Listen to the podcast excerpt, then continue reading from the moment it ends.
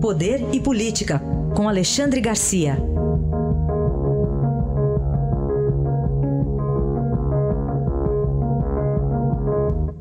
Oi, Alexandre, bom dia. Bom dia, Carolina.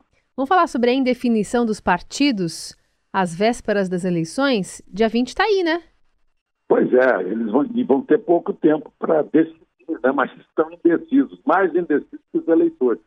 Os eleitores estão mostrando aí nas pesquisas que estão em recorde de indecisão. Também pudera, né? Se os próprios dirigentes partidários não conseguem se afinar, e as coisas mais absurdas, mais incoerentes.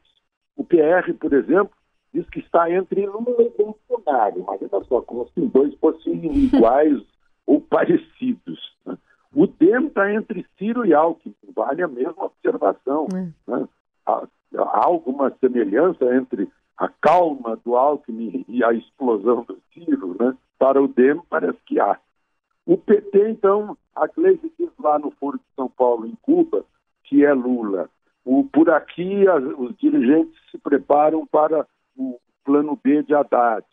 O, o ex-presidente do partido, Tarso Genro, fala em bolos, que não é nem do partido. O governador de Minas, Pimentel, seria o Ciro, que tampouco é do PT. Né?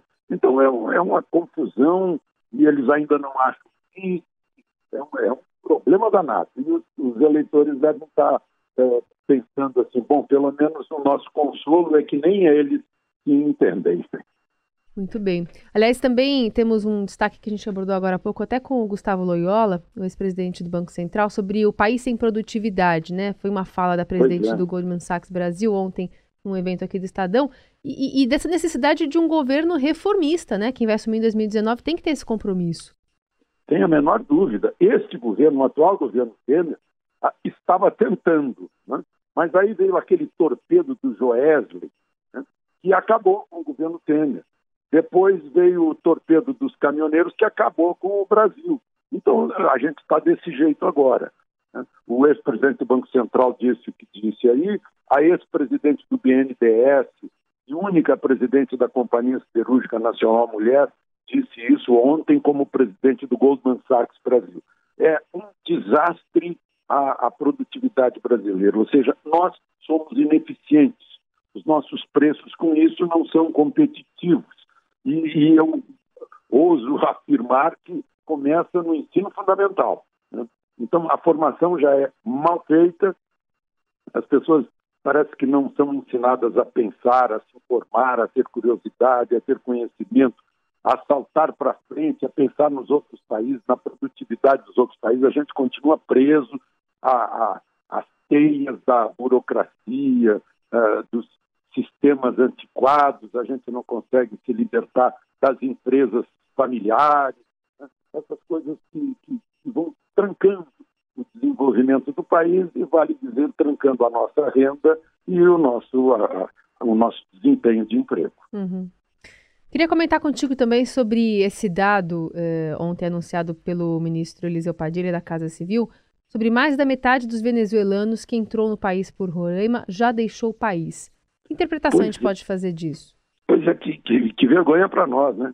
54% dos que entraram no Brasil via Roraima se arrependeram, acharam que a Venezuela está melhor que o Brasil. Imaginem só. Né? Outros que não voltaram tomaram rumo da Argentina e do Chile. 128 mil voltaram para a Venezuela, 69 mil. Agora, compare Brasil com Colômbia como situação para os refugiados venezuelanos. Desde 2014 entraram na Colômbia 1 milhão e 50 mil venezuelanos e estão lá. Né? A gente faz cada fiasco, né? Agora vejo esse, esse brasileiro de 17 anos cravando no Coliseu Romano de quase dois mil anos. Foi preso pela polícia. Vai responder a processo, não vai poder sair do país. O nome dele começa com G. Né? É, tá, tá lá marcado. Tem outro que foi para a Alemanha, foragido de um crime que ele praticou aos 21 anos. 31 anos depois foi preso na Alemanha. Ele tem, ele tem cidadania alemã, portanto não pode ser extraditado, mas a Alemanha decidiu que ele, sim, é a lei, a lei alemã, ele cumpre a pena pela qual foi condenado no Brasil de 14 anos, mas lá na Alemanha. Aí é, tem essa já vai para casa, né? Não. Ele, se estivesse aqui no Brasil, depois de dois anos e pouco, menos de três anos, poderia ir para casa se tivesse bom comportamento. Lá não, lá ele vai ter que cumprir. Essas coisas de Brasil. Teve ah, os clonadores de celular via WhatsApp se deram mal porque pegaram três ministros, um até já é ex-ministro, Osmar Terra, Carlos Marum, Eliseu Padilha tiveram os celulares bloqueados aí, como pegou ministro do governo, entrou Polícia Federal e já pegou os sujeitos com ordem de prisão em Mato Grosso do Sul e Maranhão. A gente faz cada fiasco, né? Talvez seja de novo por causa do, da falta de educação nossa, a falta de civilidade, de conviver em civilização. É um, é um vexame. Isso sem contar a nossa insegurança cada vez maior. Agora saíram os números do Rio de Janeiro, que já não surpreendem ninguém, né? A cidade dos tiroteios, infelizmente. Análise de Alexandre Garcia, que volta amanhã aqui no Jornal Dourado. Boa quarta-feira para você. Até amanhã.